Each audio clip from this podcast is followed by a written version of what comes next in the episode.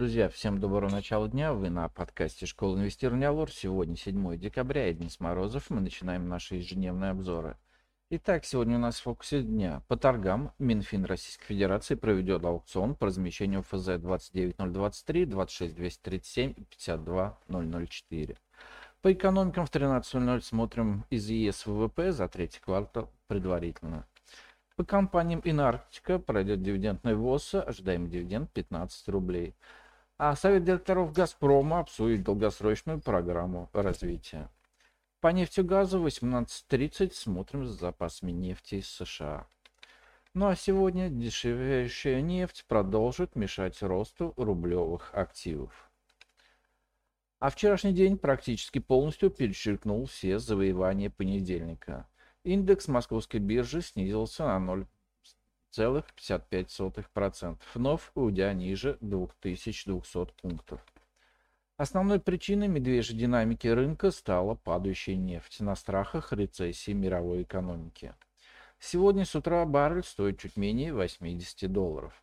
Не исключаем, что котировки попробуют достигнуть технической цели падения в 75 долларов, от которой развернуться вверх. Стоит отметить, что в последние дни нефть пытается дорожать в течение дня, а основная волна снижения происходит на открытии фондовой Америки.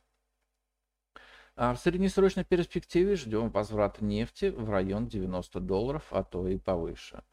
Впрочем, отечественная нефтянка неплохо переживает волну нефтяного снижения.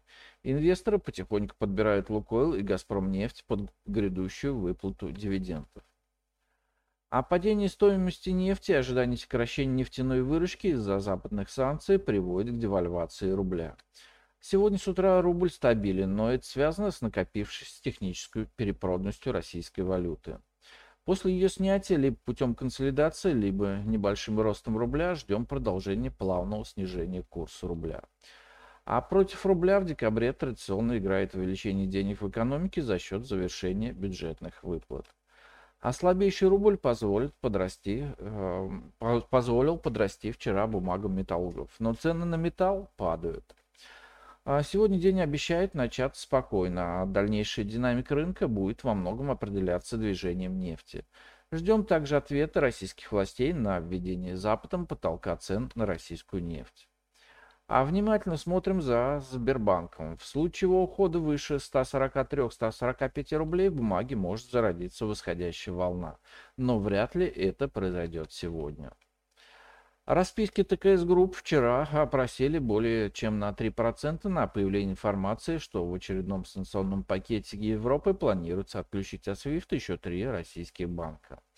Даже если в этот перечень попадет Тиньков, не думаю, что это нанесет непоправимые потери банку.